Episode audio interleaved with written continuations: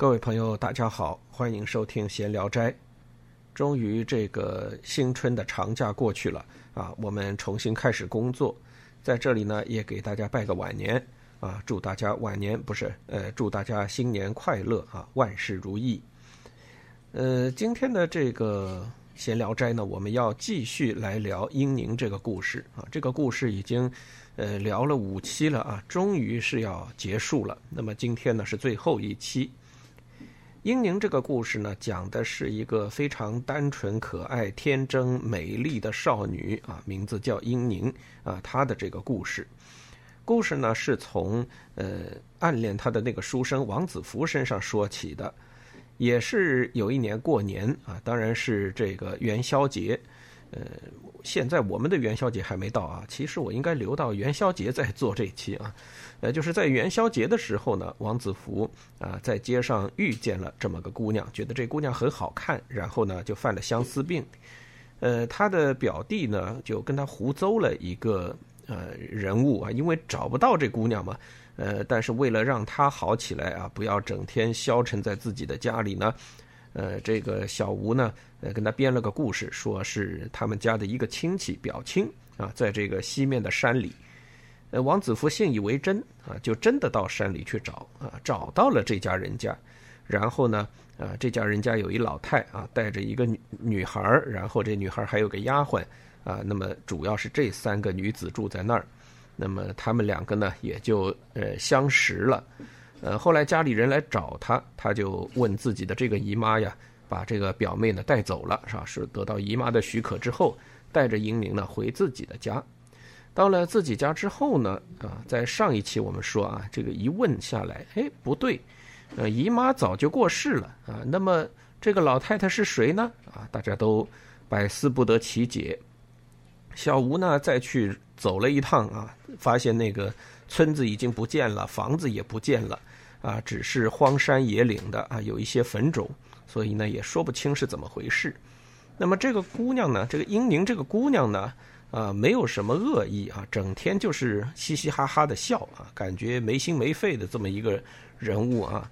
呃，当然我们在前面的文章里已经说过了，她绝对不是一个真的没心没肺的一个姑娘。呃，这女孩心里非常的清楚啊，心思明净。只是呢，她非常的单纯啊，所以以笑来面对一切。那么到了家里来啊，这个看两个孩子互相之间都非常的喜爱爱慕对方，那么王子福的母亲呢就做主让他们两个呢成婚了。呃，两人成婚之后呢啊，我们这个上一期的这个故事啊就说到那儿啊，两个人成婚，呃，住在王子福的家里。那么英宁呢跟家里的上上下下关系都处得非常好。啊，成为家里的一个很重要的调节剂，啊，有任何的矛盾或者说是这个冲突呢，啊，由他出面都能化解。他只要一笑，什么事儿都没有了。呃，然后呢，他又特别爱花，啊，把这个家里面，呃，装点的到处都是花，就跟王子福找到他的时候一样啊。他们那个时候他住的那个家，就是满院都是各种各样的观赏植物。那么他现在呢，把王子福家的这个院子也是啊，收拾的到处都是花，呃，非常的漂亮。好，那么今天的故事呢，我们就从这里开始啊，呃，还是来听白云出岫朗读的，呃，文言文版的《聊斋志异》。庭后有木香一架，故临西家，女美攀登其上，摘贡簪丸。母时遇见，则喝之，女足不改。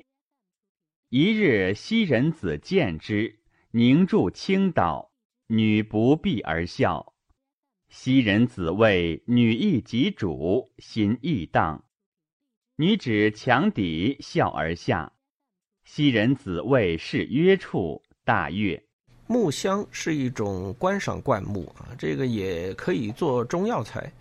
呃，木香这个花呢，非常的漂亮啊，一主要是黄色和白色两种。那么它每一种呃每每一捧呢，它是一撮一撮的开啊，这个嗯花的这个尺寸呢不是很大，有点像海棠，但是呢开的非常的密集，所以一旦开起来呢，这个花就非常的呃呃这个这个繁茂。庭后有木箱一架啊，因为是这个植物是需要爬藤的啊，所以呢，呃，他们家是做了一个架子给这个木箱爬在上面。故邻西家，故是原本，原本呢这个架子就比较毗邻西侧的那个邻居家。要说毗邻啊，基本上就是中间隔一堵墙。那么两家人家可能都有院子啊，这个院子呢就隔一堵墙。呃，翻过这座墙呢，就是隔壁人家了啊，西面的这个邻居家。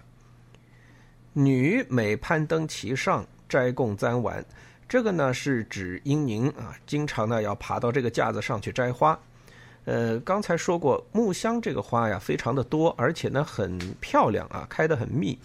呃，花型呢也很不错，基本上是一个半圆状的啊，那个花瓣也很丰富。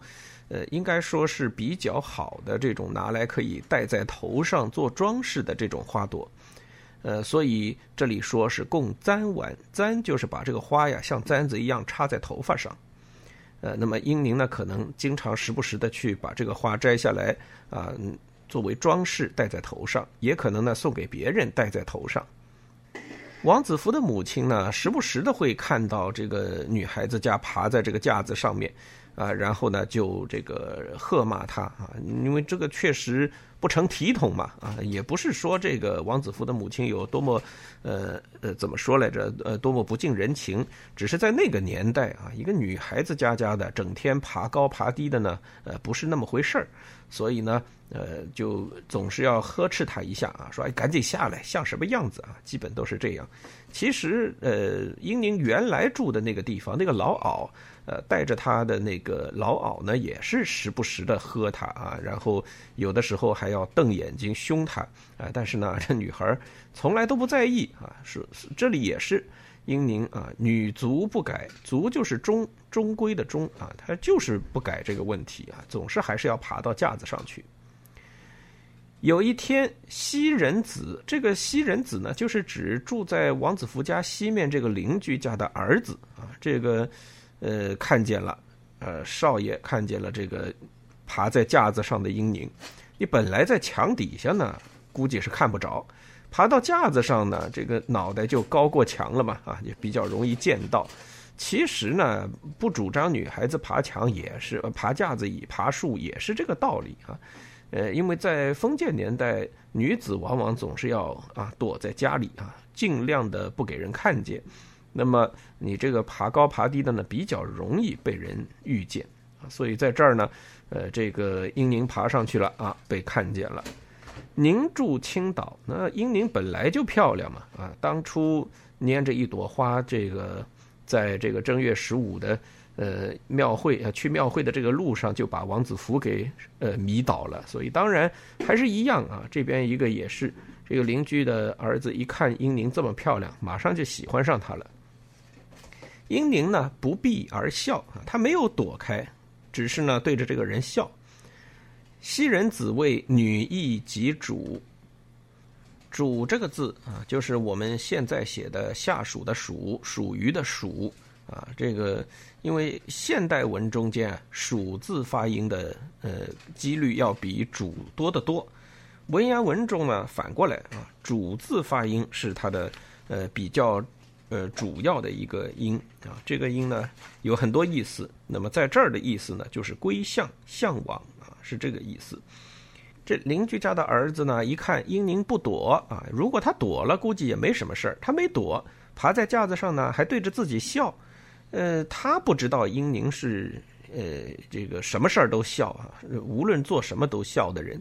他以为英宁是。喜欢上自己了啊，心有所属嘛。我们说啊，实际上这个按照文言文来说，应该是所主啊，就是归向的意思。就以为呃，这个英宁的心意呢，已经归于自己了。心意荡，荡这个字就是浪荡的荡啊。这个在文言文中间很重要的一个解释，就是放纵、放荡的意思。那么这个林人子呢，呃，就任凭自己的心思乱来了啊。女指墙底笑而下，嗯，英宁呢就指着这个墙底下笑着呢，就爬到架子下边去了。就换句话说，也就是爬到墙后去了，那就再也看不见了嘛。呃，那么这个邻居家的儿子呢，就以为说，哦，这个大概是这个姑娘晚上要约我啊，叫我呢晚上到这个地儿来非常的高兴，大悦啊，心里就非常高兴。及婚而往，女果在焉，救而淫之，则因如锥刺，痛彻于心，大嚎而搏。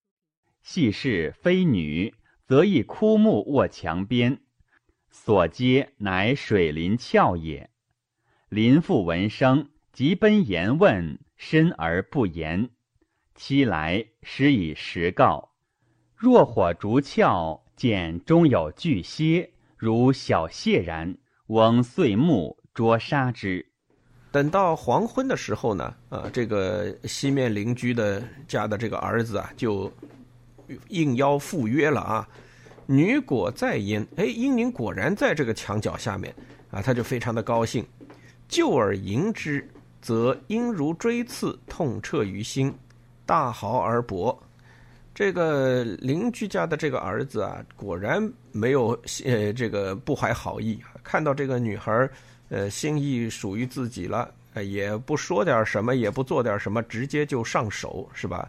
就而迎之，直接他们就在墙根底下就开始呃行房，结果呢，他的这个阴部啊，突然间像被针刺了一样啊，痛彻于心，呃，大叫一声，倒在地上，仔细一看。哪儿是英宁呢？压根儿就不是这个女子，而是一段枯木倒在这个墙边。他刚才扑上去试图交合的那个洞穴啊，其实就是这段木头上面，呃，被这个水滴啊，久而久之滴水穿石嘛。这个木头当然是更加穿了一个洞了。不过就是这么一个呃小洞而已啊，叫水灵窍。就是房檐上滴下来的水啊，把这个一截烂木头上面滴了一个洞出来，啊，他刚才呢，呃，就是在弄这个洞。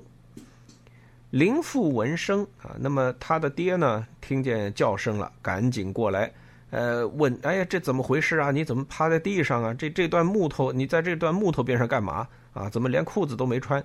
生而不言啊，这个邻居家的儿子啊是不好意思啊，就就一味的就是喊疼，也不说什么。妻来啊，他的妻子来了啊，说这挡不住了是吧？得得说实话了，实以实告啊。他就说我那是出来跟人幽会的，刚才明明看到这姑娘躺在这儿啊，我这个进去以后发现是段木头，哎，但是这个特别的疼啊，这个下体特别疼，怎么办？拿火点了，弱火，我们我们出现过啊，这次就是把这个点了火把，点了火烛来照亮这个小洞，一看里面有一只大蝎子，这个蝎子大到跟一只小螃蟹差不多啊，这个蝎子的尺寸还好，应该说还好，只是在呃这个内地算是比较大了啊，如果去山里的话，蝎子比这大的多的多了去了啊，在城市里能有这么大。呃，确实是比较危险。呃，老头就是这个邻人啊，他呢就把这个木头给劈碎了，把这只蝎子捉住，然后把它杀掉。父子至家，半夜寻足，邻人送生，结发英宁妖异。一载素养生财，忍知其笃行事，为邻翁送屋，将杖责之。生为其免，遂逝而出。蒲松龄的书里啊，基本上恶有恶报啊，而且是来得非常快的这个报应啊。所以这个心思放荡的这个儿子啊，呃，被背回了家啊。背回家以后，呃，刚到半夜就死了啊，毒发身亡。邻人送生，那么这个家里死了人了啊，他们家这个邻居啊就不安生了，总觉得得有什么人负个责任什么的。这事儿其实从头至尾应该说都不关王子福什么事儿啊。王子福一家除了英宁在架子上跟人家笑，没有任何啊出格的行为，呃，既没有人出现在他们家的院子里啊，也没有人把这个。呃，这个这个小蟹一样的这个蝎子啊，扔在这个呃这个木头洞里，也没人逼着他儿子去跟这个木头洞行房，是吧？啊，所以整个应该说这个事情跟王子福家是没有关系的，呃，但是呢，家里死了人人啊，总得找个什么人出口气。这个邻居呢，啊，也就把这个王子福家呀给告上了这个呃县衙。嗯，就说嘛，有什么样的糊涂的爹，就有什么样糊涂的儿子啊。所以看得出来，这个呃西面这家人家的确不怎么地啊。这个儿子为什么会这样，跟他爹糊里糊涂是有关系的。啊，这个邻人就把王子福给告了，揭发英宁妖异，揭言字旁一个干啊，这个字呢就是揭发啊，呃，指称的意思啊。这个。呃，说老实话，我对什么大清律了、大明律了都不是特别的熟啊。我不知道那年头有没有这种相应的条例啊。拿这个事儿，呃，怎么跟人揭发，怎么定罪？啊，这事儿挺奇怪的哈。这长得妖，这个呃有妖术，你拿不出证据来是吧？所以呃这个事儿很难说啊。嗯，但是他他就这么告了啊，告这个。呃，他们家的这个新媳妇儿英宁啊，呃，有妖异。妖异这个词在这儿怎么怎么解释呢？我估计啊，跟这个我们现代所说的行巫术差不多啊，就说这人呃有邪祟啊，是个妖怪啊，或者说行些妖术，可能是指这个啊。一载素养生财啊，幸亏啊这个。县官呢是一直很敬慕王子服，王子服很有名啊。我们在第一期英宁的这个故事里就讲啊，蒲松龄一开始就讲过这个事儿。王子服呃读书非常的有才华，很小的时候就考中了秀才。你想这个对本县生源了如指掌的这个县宰啊，这个县令他怎么会不知道王子服呢？啊，所以他一直觉得这个小孩很不错啊，读书很用心，而且。很有能力，忍知其笃行事，忍孰忍的忍，这个字呢，就是呃素常的意思啊，从来就是知道这件事儿的。呃，这个县官呢非常了解王子服，素来就知道王子服行事非常端正，是一个品行很忠厚的这么一个呃读书人。于是呢，他就。呃，喝令这个呃林家的老头说：“你这个绝对是诬告。”啊，一者呢是他熟悉王子服，知道王子服不是行妖异之事的人；二来呢，你说告人妖异，这个案子接下来他也没法审啊，总不能把人家小媳妇儿呃拉到堂上来问，这成何体统啊？所以基本上这种案子呢，这个县官是不会接的。所以呢，就说这个老头你这肯定是诬告，什么都没有，证据也没有啊，人证物证一样都没有，光听你这个死了的儿子这么说，呃，绝对不能相信啊，这个肯定是诬告。反过来啊，没有支持这个老头的诉讼啊，准备将这个老头本身给责打啊，几杖，杖责之，就是下去打板子。王子福一看呢，啊，这个这个就算了吧，啊，为其免。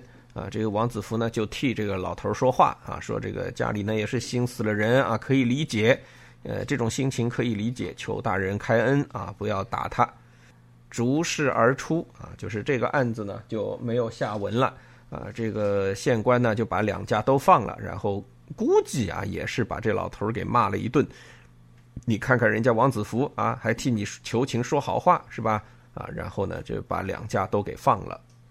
母谓女曰：“憨狂尔尔，早知过喜而弗忧也。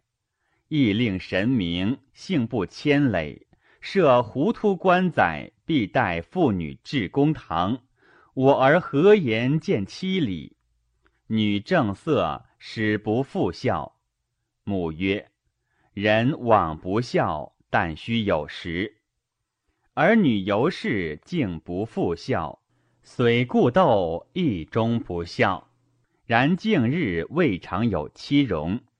王子服的母亲啊，回连回到家来之后呢，王子服的母亲就对英宁讲啊，说憨狂尔尔啊，像你这个样子的，呃，痴痴傻傻，尔尔我们前面说过啊，就是像这样，说你这样的痴痴傻傻吧，你看早知道啊，这个开心过头了，肯定会引伏着忧患。亦令神明啊，幸亏我们这儿的这个县官啊，还是一个清官啊，是一个很呃明镜高悬的这么个官员，脑子还比较清楚，幸不牵累啊，不至于呢啊牵累我们家里人。设糊涂官宰啊，假如这个官是一个糊涂官的话。蒲松龄这个地方没有写我们比较熟悉的“糊涂”这两个字，他用的是回鹘的“鹘”和突厥的“突”啊，糊涂官仔。假如我们这儿的官是个糊涂官，那就要把啊我和你这些女女辈啊都给呃拉到公堂上去审了。我儿何言见弃礼啊？说那个时候你这脸就丢大发了。呃，封建时代嘛，女子出门都呃不太方便啊，不太能呃以真面目示人啊，总得遮着藏着一点。你更何况还得上堂，呃，可能还得挨打啊，这个丢人就丢大发了。所以说啊，我儿何言见弃礼？英宁呢正色，使不复笑啊。英宁突然间这个脸色啊就严肃起来了，是不再笑。啊，这个地方，我怀疑白云出秀是念错了啊，他可能不太知道。呃，蒲松龄写的是“弓矢”的“矢”啊，就是射箭的那个“矢”。呃，这个字呢，其实是个通假字啊，在古汉语词典上有啊，是通这个发誓的“誓”。所以在这个地方呢，应该是英宁发誓说：“好，我从今天起再也不笑了。”那么这个。呃，使呢就是通誓言的誓，因此应该念成誓不复孝。母曰啊，这个王子服的母亲就说：“那也不成，是吧？人往不孝，但须有时。是个活人就没有不孝的，只是呢啊要看场合啊，这个时不是时候，是场合。儿女由是竟不复孝。”呃，居然呢，英宁还真的从这一天开始就再也不笑了。人们怎么逗他，他也不笑。虽故逗亦终不笑。然近日未尝有欺容。虽说英宁从此再也不笑了啊，但是呢，呃，他也没有特别悲伤的这个表情。因为英宁总体上是一个开开心心的女孩啊，整天就是嘻嘻哈哈的。现在就算是不笑了啊，那也不至于她的性格就有大变啊，所以她呃只是不笑而已，呃也没有整天挂着一张愁眉苦脸。一夕对声灵涕，一之，女哽咽曰：“囊以相从日前，言之恐致害怪。今日察孤及郎，皆过爱，无有一心。”直告或无妨乎？妾本胡产，母临去，以妾托鬼母，相依十余年，时有今日。妾又无兄弟，所事者为君。老母岑寂山阿，无人怜而何错之？九泉折为道恨。君倘不惜烦费，使地下人消此怨动。恕养女者不忍逆气。我们刚说完，这个英宁没有愁眉苦脸过啊，这天就出事儿了。有一天呢，他对这个王子服呢就哭了啊。这个对于英宁来讲是，可能是出娘胎第一遭啊。我不知道他出娘胎的时候是不是哭的啊，反正呃是我们至少在这篇文章里没见过。啊，这一晚呢，他真的是哭了。一只，那当然，王子服觉得很奇怪了，怎么会有这种事呢？啊，出什么事儿了？英宁哽咽说：“囊以相从日浅，言之恐致害怪。”啊，说，呃，此前呢，啊，我们两个人相识不算很久啊，日浅嘛，呃，就是指时间比较短。我们认识，你看，我们算闪婚，对吧？啊，从认识到结婚没多少时间。互相呢知也不算知根知底啊，虽说是一见钟情，但是呢，呃，相从日浅。如果我把这些接下去要说的这些事儿都说出来呢，呃，怕你呢，呃，吃不消啊。这个害怪就是害怕，或者说这个见怪啊，就是你可能会难以消化这些内容。今日察孤及郎，皆过爱无有一心，直告或无妨乎？啊，说。今天呢，我看下来啊，这个姑就是婆婆啊，我看婆婆还有你，你们俩呢，除了疼爱我啊，都没有其他的呃想法，呃，因此是都对我很好吧。那么我把这些事儿说出来呢，啊，估计不会有什么太大的问题。我呢是狐狸生的啊，这个英宁终于是承认了。啊，这件事儿呢，其实原本小吴。呃，这个王子福他妈啊，还有王子福三个人在家里刚刚把英宁带回来的时候，三个人在家商量啊，这个各自的信息拿出来对一对的时候呢，确实有这么个说法。尤其是小吴说过，啊，说好像是听说后来这个，呃，这个这个他们阿姨嫁的这家人家这个秦氏啊，这个姓秦的男的呢是碎鱼狐啊，被这个狐狸缠上了，狐狸还给他生了孩子啊，有这么个说法。所以呢，英宁在这里算是承认了，说我呢是狐狸生的。母亲临走的时候呢，把我托付给了鬼母。这个鬼母跟中国神话传说中间那个所谓的鬼母不一样啊，这个是指的是一种，呃，怎么说呢？有点像呃这个鬼怪界的奶妈的这么一个身份啊，这个等于是养母。呃，有一些鬼怪可能不能。呃，换呃，这个养大自己的子女，那么就交给这么一个呃，反正鬼魂一样的这个女性吧，啊，老太一样的这种鬼魂女性，那么由他们呢来抚养这个小鬼，因为把鬼交给人家肯定是不合适，是吧？你万一呃给人弄死了或者怎么着啊，这个除了，对吧？他们会把子女呢托付给这样一种特殊的鬼怪啊，就称为鬼母。那么我们这个母女俩呢，呃，相依为命十余年，时有今日啊，待了十多年了。那么当然他也长大了嘛，是吧？呃，估计五六岁交给的这个呃鬼母，那么现在长到十五六岁。妾又无兄弟，所事者为君啊。说我呢没什么兄弟，我能依靠的人只有你。老母，这个老母指的就是那个鬼母啊。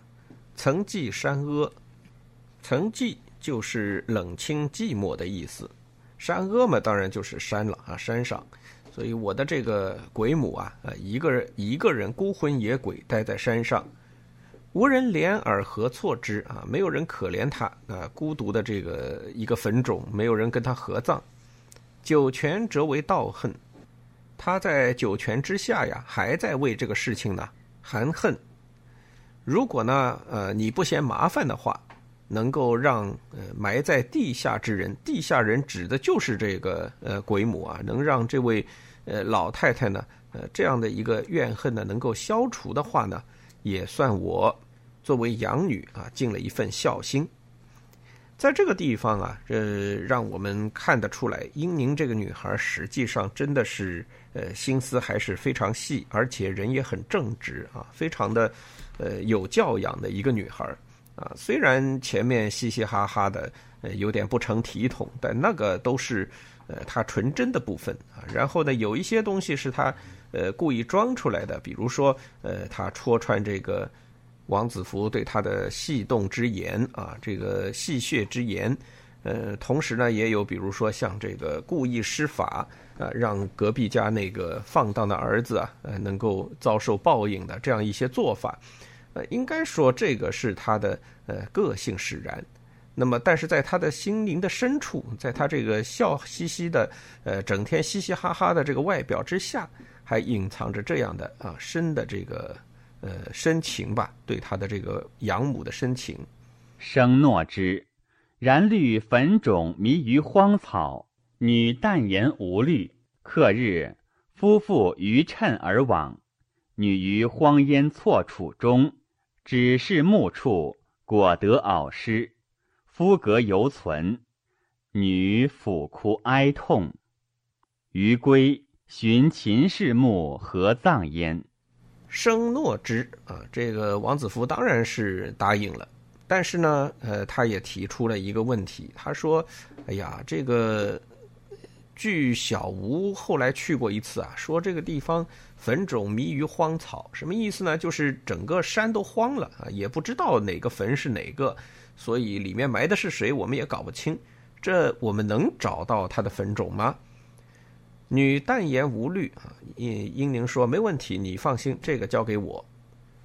克日克就是呃用刀刻字的这个刻啊，刻日呢就是指呃到了商量好的那一天啊，两个人指了一天，反正商量好这一天之后呢，呃就等着到了这一天，夫妻俩于乘而往，于就是车嘛，这个我相信大家都知道，乘木字旁一个亲戚的亲。这个字呢是指棺材啊，他们等于雇了辆车，拉着一口棺材啊，到那个山上去了，于乘而往。女于荒烟错楚中，错楚错误的错，楚国的楚，这个错楚就是交错的树啊，这个树啊草啊，呃，荒烟就是山上往往会有这个呃烟云缭绕啊，然后整个山呢也比较没有人，空无人烟啊，叫荒烟。荒烟错楚中啊，这么一堆乱七八糟的东西里面啊，这个英宁呢指出一处的坟啊，说哎，就这儿，果得敖尸，真的呢找到了这个老太太的尸体，肤葛犹存啊，皮肤呢都还在。女抚哭哀痛，那么当然啊，英宁就抱着尸体呢，呃，这个哀哭一阵。余归啊，把这个尸体装在棺材里呢，他们又给带回来了。寻秦氏墓合葬焉，找到了这个秦氏呃下葬的地方，就是这个男的啊，的就是他的这个丈夫秦氏的这个墓，然后呢，把他们夫妻俩呢合葬在一起。是夜生孟敖来称谢，悟而述之。女曰：“妾夜见之，主勿惊郎君耳。”生恨不邀留。女曰：“彼鬼也。”生人多，阳气盛，何能久居？生问小荣曰：“是一壶醉侠，狐母留以侍妾，每射而相补，故得之常不去心。昨问母，云以嫁之。”下葬的当天晚上啊，王子服呢做梦，梦见这个老媪啊来道谢了。醒过来之后呢，他就把这个事儿啊告诉了英宁，吾而述之啊。醒来之后就把这个事儿说了。呃，英宁说：“我晚上呢也看见了，我还跟他说了不要去呃惊扰我我丈夫。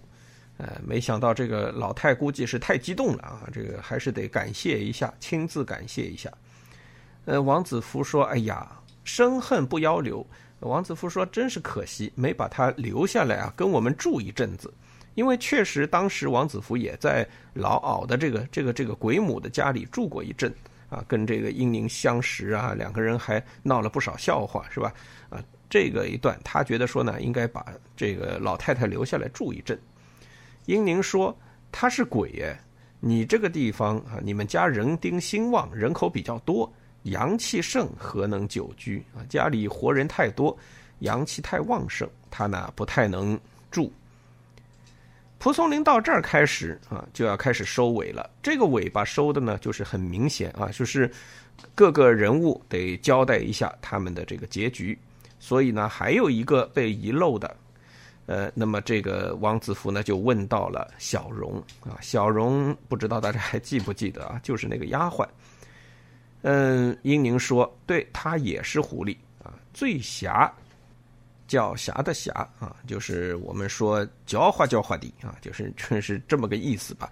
啊，那个因为两个人的故事其实蛮多啊，我们也知道，呃，像王子服到呃初到这个英宁家，然后盯着英宁看了半天之后，那个丫鬟在背后还说那个什么，呃，木灼灼是吧？贼性未改啊，这个都。都是那个小姑娘做出来的事儿啊！那个小丫鬟确实也是一个很聪明伶俐，而且又非常的狡猾的这样一个呃人物。胡母留以侍妾啊，是我的生母，就是这个狐狸母亲留下来让她来照顾我的。呃，每射而相补，当初呢，呃，我母亲也是抓了东西以后呢，啊，喂它吃。等于是啊，狐狸母亲搞来食物要喂两只小狐狸啊，把它们俩一起养大。那么让这个更小一点的这个小荣呢，来作为丫鬟伺候自己的女儿。故得之常不去心，常不去心啊，就是没有忘记啊，一直放在心上，是这个意思啊。呃，一直挂念着。呃，我呢也感激他呃陪伴我的这段这个感情啊，所以呢也一直放在心上。所以昨天晚上呢，我也问了这个鬼母啊，说她怎么样？云已嫁之，说呢已经把她嫁人了。由此呢，也了结了小荣这一段的故事。尤氏岁值寒食，夫妻登秦墓，拜扫无缺。女余年生一子，在怀抱中不畏生人，见人折笑，亦大有母风云。寒食啊，这这个知道啊，寒食节。呃，我们现在呢，一般把寒食节跟清明节放一块儿说，实际不是不对啊。寒食节应该比清明稍微早那么一两天。呃，寒食节呢，这个来历当然是介子推的故事啊。当时晋文公，呃，还还不是晋文公的那个时候啊，这个介子推呢一直帮着他，呃，有很多可歌可泣的这个事情啊，辅佐自己的君主。那么还包括就是从大腿上割肉喂这个少主吃等等啊。那么当然，后来晋文公呃这个成为一方霸主之后呢，呃这个介子推呢倒反而躲到山里去了啊，不求名利，到山里去了。那么晋文公来找他啊，逼他出山，呃放火呢把这个山给烧烧着了啊，点着了。没想到呢，介子推啊非但没有出来啊，和自己的老母亲双双被烧死在山上。那么从那以后呢，晋文公非常后悔啊，说这个。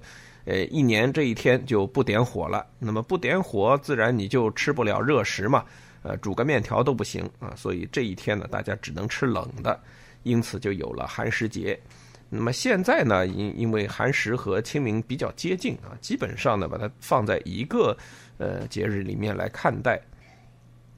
所以在这里讲说岁值寒食，就是指快到清明的这个时候。呃，实际上蒲松龄在这指的就是清明啊，虽然不是同一个节日，呃，那么到清明节的时候呢，呃，夫妻俩就是这个王子服和呃这个英宁两个人呢，都会到秦家的墓上去。那么当然，呃，那个秦氏已经合葬了啊，夫妇合葬，他们俩拜扫无缺啊，就是每年都去，没有缺席的。几年以后呢，生了个孩子啊，抱在怀中。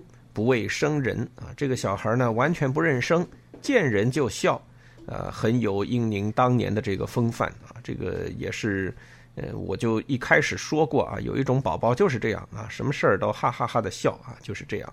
亦使是曰：观其滋滋憨笑，似全无心肝者，而墙下恶作剧，其侠孰甚焉？至凄恋鬼母，反笑为哭。我英宁待隐于笑者矣。且闻山中有草，名笑矣乎？嗅之则笑不可止。房中只此一种，则合欢忘忧，并无颜色矣。若结与花，正嫌其作态耳。英宁这个故事呢，就到这儿结束了。啊，蒲松龄呢是在后面写了这么一个意史誓约。呃，蒲松龄说啊，就是看到英宁这个姑娘没完没了的憨笑啊，简直就像是个没心肝的人一样啊，就像呃一般人都会被这个嘻嘻哈哈的这个姑娘啊，呃表面的这个形象给欺骗了。大家觉得是不是个傻大姐呀？啊，是不是这个嗯脑子里没什么东西就会笑啊？啊，憨憨痴痴啊，是这种，实际上不是啊。可是墙脚下的恶作剧，那指的就是，呃，邻人这个想要赢侠他，哎，他聪明机智的搞出那么一段木头的这个情节啊，多么的机智！说他的这个机智，谁能比得上呢？啊，除了这个，英宁其实机智的事情多了啊，包括，呃，在这个树上，呃呃，从树上爬下来跟这个，呃，王子服两个人的那段对话啊，然后。呃，到这个鬼母面前说他阿哥要跟我睡觉啊，这些事儿都是他的聪明机智啊，么体现的非常多。至于妻妾怀恋鬼母，就是说这个英宁啊，对自己的这个鬼母养母，呃，如此的怀恋，笑反而变成了哭啊，这个是说明英宁这个人物啊，是一个非常立体的人物，他不是光会笑，不是个傻大姐，嗯。蒲松龄甚至是把英宁呃冠以我呃这样一个呃代词。他说：“我英宁待隐于孝者矣啊，就说我英宁啊，就是这个英宁对他来讲，简直就是认同到跟自己一般啊，只是躲在孝这件事情的背后啊，是用孝来隐藏自己而已。”接下去呢，就要开始说这个其他的事儿了。他说：“我听说啊，呃，山里有一种草，呃，名字叫孝矣乎。”啊，这种草呢有什么效果呢？就是你闻了这个草啊，就笑不止啊，就可以，呃，就无法停止自己的笑。所以，如果家里能够种一种这样的草的话，那么合欢呐、忘忧啊这些就没有什么意义了哈。这些，呃，庸俗的这个草啊、花啊就没有任何存在的必要了。若结与花，正嫌其作态耳啊！最后这种花呢，实际上不是真的花哈。这个结与花指的是杨贵妃。呃，唐明皇曾经说啊，这是我的结与花，他就说这个杨贵妃，他没有说杨贵妃是牡丹啊，所以结与花不是牡丹花啊，不是这个意思。他只是说呢，这个呃，我的这个妃子。呃，当时他是跟这个大臣在赏花，我记得好像啊，就是他就说到说，哎，这个是我的解语花，他能懂我的意思，那就是把杨贵妃比作花啊，所以蒲松龄在这儿说这个解语花呢，就是说如果要提到像杨贵妃这种呢，还是算了啊，正嫌其作态耳啊，觉得这个太做作了，这种女性，反倒是英宁这种呃纯真的笑意忽视的这种。呃，而且他指指着是草，还没说这个是花，对不对啊？他说“窃闻山中有草”，说所以蒲松龄更看重的是这种纯真的草啊，而不是这种呃雍容华贵的解语花。好，英宁这个故事呢，呃，到这里呢就全部结束了。这也是《聊斋志异》中间比较长的一个故事。呃，下一期节目中呢，我们将来说《聊斋志异》里的另一个比较长的。呃，回目也是非常有名的一个回目，呃，也是被最多的被人们误解的一个回目——聂小倩。今天节目就到这儿啊，欢迎大家点击收藏、转发啊，回帖来表达你们对这个节目的看法。嗯，我们下期节目再见。